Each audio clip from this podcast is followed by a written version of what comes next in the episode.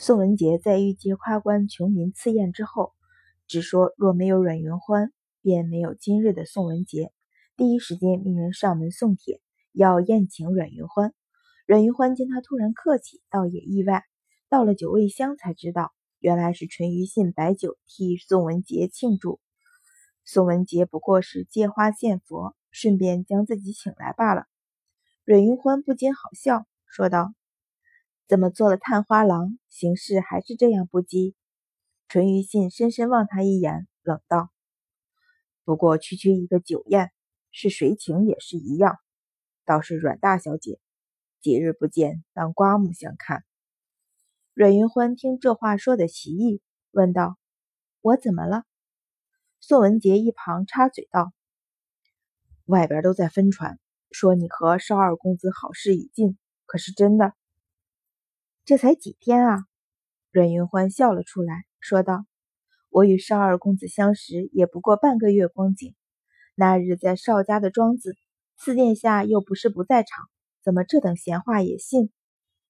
淳于信抿了抿唇，说道：“那日我虽去过庄子，可是中途离开，谁知道你？”说了一半，便不再说下去。阮云欢耐心解释道。我本是要向他买几个官奴，总不成奴士上挑去，他便将我和表哥还有六殿下一同约去庄子。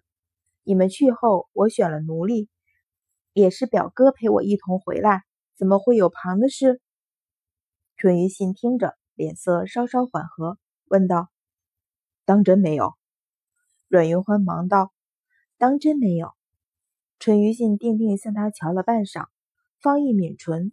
浅浅笑开，一张俊颜绽出灿然笑容，倾城绝世。阮云欢一呆，一瞬间却知道上当，咬牙道：“好啊，你明知没什么，却来诓我。”四殿下笑得开怀，说道：“能看到阮大小姐情急，当大饮三杯。”说着自斟自饮，连敬三杯。情急，阮云欢一怔，向他定定瞧了一眼。垂目深思，他情急吗？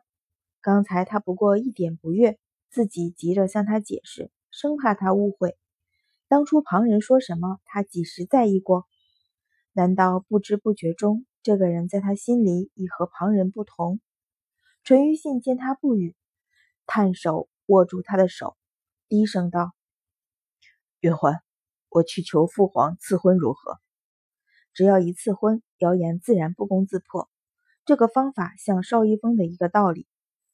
什么？阮云欢吓了一跳，忙将手抽回，急声道：“不行，不行！”淳于信手中一空，心也顿时一空，眼神掠过一抹痛楚，问道：“为何？难不成你心心里没我？”这句话，阮云欢却无法回答。若说有，他必然提出求皇帝赐婚。若说没有，阮云欢的心一阵柔软，他又如何忍心伤他？淳于信见他不语，脸上现出些常日少见的迷惑，不由叹了口气，柔声道：“不要紧，我不逼你。他年纪尚小吧，恐怕还不懂男女之情为何物。”阮云欢见他并不相逼，大大松了口气，却不敢再招惹他。忙向宋文杰问道：“你中了探花，不知道得了个什么官？”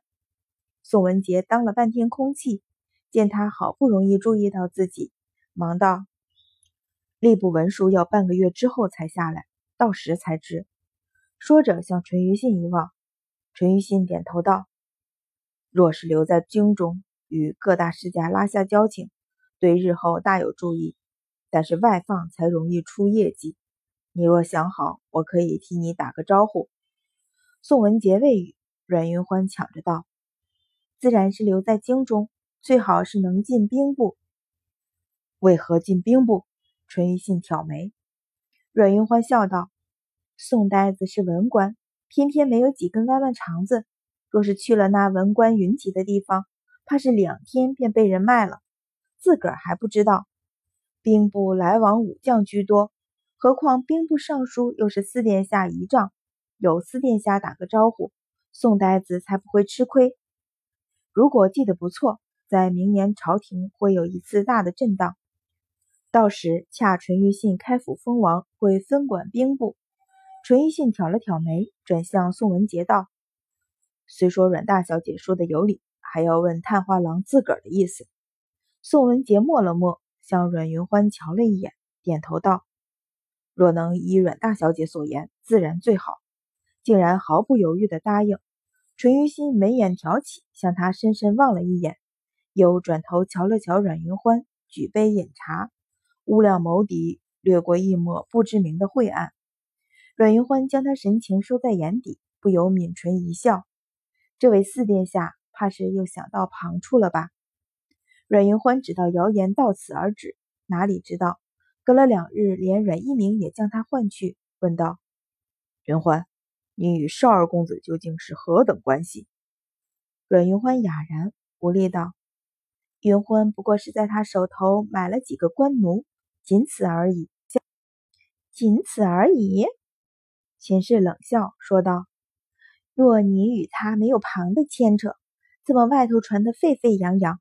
只说你们早已暗通款曲，只差私定终身了。”阮云欢听他将话说的难听，不怒反笑，说道：“少公子未娶，阮云欢未嫁。少家虽是名门望族，阮云欢也是相府千金。若是阮云欢与少公子果然有情，又何必偷偷摸摸？”难不成少家前来提亲，爹爹会不允？还是少家会嫌弃阮云欢身份，不愿阮云欢嫁给他们家一个区区次子？次子与长子之间虽只是晚出生几年的区别，可在名门世家，嫡长子要承袭爵位，次子却只能分去部分家产，所以对嫡长媳的要求远远高过对嫡次媳的要求。以阮云欢的样貌出身。纵使嫁一个世子也不为过，更何况邵一峰只是次子。阮一鸣听到这话，也微微点头，皱眉道：“如此看来，倒也可信。只是这谣言不知从何而起，竟然传得这般离谱。”阮云欢也是微微摇头。这件事和前段时间传言他在田庄里杀人不同，那一次若不是秦氏，便是秦家传出的流言。意在破坏他的名声，而这一次谣言的另一方竟然是名门闺秀，可望而不可高攀的邵家公子。若是阮云欢顶不住谣言压力，如邵一峰所言，索性一劳永逸，对他并没有坏处。若说对方不是为此，他实在想不通对方的目的究竟在哪里。转眼月末，到了陆清漾大婚的日子。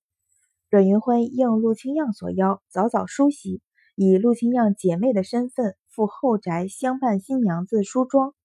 虽说公孙宁曾经嘱咐，但阮云欢仍将那盒子里东西向陆清漾说明是公孙宁所赠。陆清漾打开盒子，但见是一套金蕾丝红宝石头面，做工精致，材质上乘。除去看得出花了些心思之外，倒并没有特殊的意思。陆清扬轻轻叹了口气，手指在头面上一寸寸的抚过，轻声道：“他这是要我放下，不要再记得他。他盼我能过得好好的。”说着说着，心里一酸，几乎落下泪来。阮云欢暗叹一声，轻声道：“你既然知道表哥心意，便让自个儿过得好好的。”嗯，陆清扬点头。勉强扯出一个笑容，说道：“我会好好的。他，他若问起，你便说我是开开心心上的花轿，欢喜的很。”好，阮云欢叹应。这两个人分明各自放不下，却又怕对方牵挂。只是事情到了这一步，也只有如此，或者会好过一些。心里叹息，替他收起盒子。阮云欢又将自己准备添香的东西拿了出来，笑着道：“我可是第一次给人添香，也不知道该拿些什么，你可别嫌弃。”陆清扬接过来一瞧，竟是一对银白的象牙镯子，不禁呀的一声，说道：“这样珍贵的东西，我怎么能要？象牙在那个时候极为稀少，价值还在宝石之上。阮云欢笑道：“你喜欢便好，什么珍贵不珍贵的，不过是个物件儿。”替他收了起来，有一搭没一搭的聊着天儿。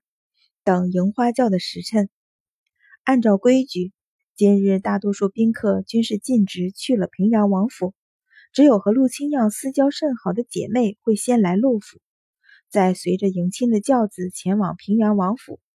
陆清样本来和程秋明交情甚好，而程秋明自从伤后再不出门，今日也是未到，只托阮云欢带来了天香的礼物。此刻这屋子里外。陪伴陆清样的除了陆家的几个姐妹，便只有阮云欢和几位别府的小姐。虽说在宴会上见过几次，却和他并不熟识。近午时时分，陆府门前鼓乐喧天，喜娘来替陆清样将喜帕盖上，嘴里说着吉祥话，搀着他起身。陆清样突然极为紧张，唤道：“阮妹妹！”一手将阮云欢抓住，颤声道。你你可不可以陪着我？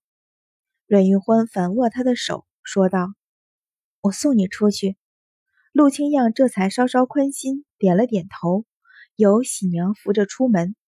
刚刚出了他所居的小院，迎面一个小小的女孩子扑了过来，一把抱住陆清样的腿，哭着喊：“姐姐，我不要你走，你不要嫁，好不好？”宁儿。陆清阳轻抚住她的肩头，柔声道：“过几日姐姐就回来。”“不不！”女孩子摇头，哭道：“姐姐骗人，青宁不要你走。”泪痕狼藉的小脸一片坚持。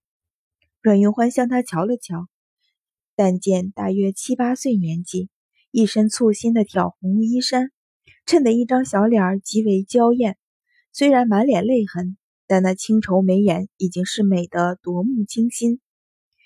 宁儿，一旁有一个妇人赶了过来，将陆清宁拉走，说道：“莫要阻了姐姐的吉时。”那个是坏人，姐姐不要。陆清宁大吼，后半句话却被人捂着嘴压了回去。看来这个孩子知道陆清样的心思。阮云欢轻叹。其实这在场的人，谁又不知道他心里的人是表哥公孙宁？可是又有谁敢在这个时候说出来？那一边可是平阳王府啊！上了送亲马车，随在花轿之后一路穿城而过，行至平阳王府。阮云欢耳听着鞭炮声中传来轿门碎裂的声音，跟着喜娘的唱赞声起，直到陆清样已进了府门。才随着陆家几位姐妹从马车里出来，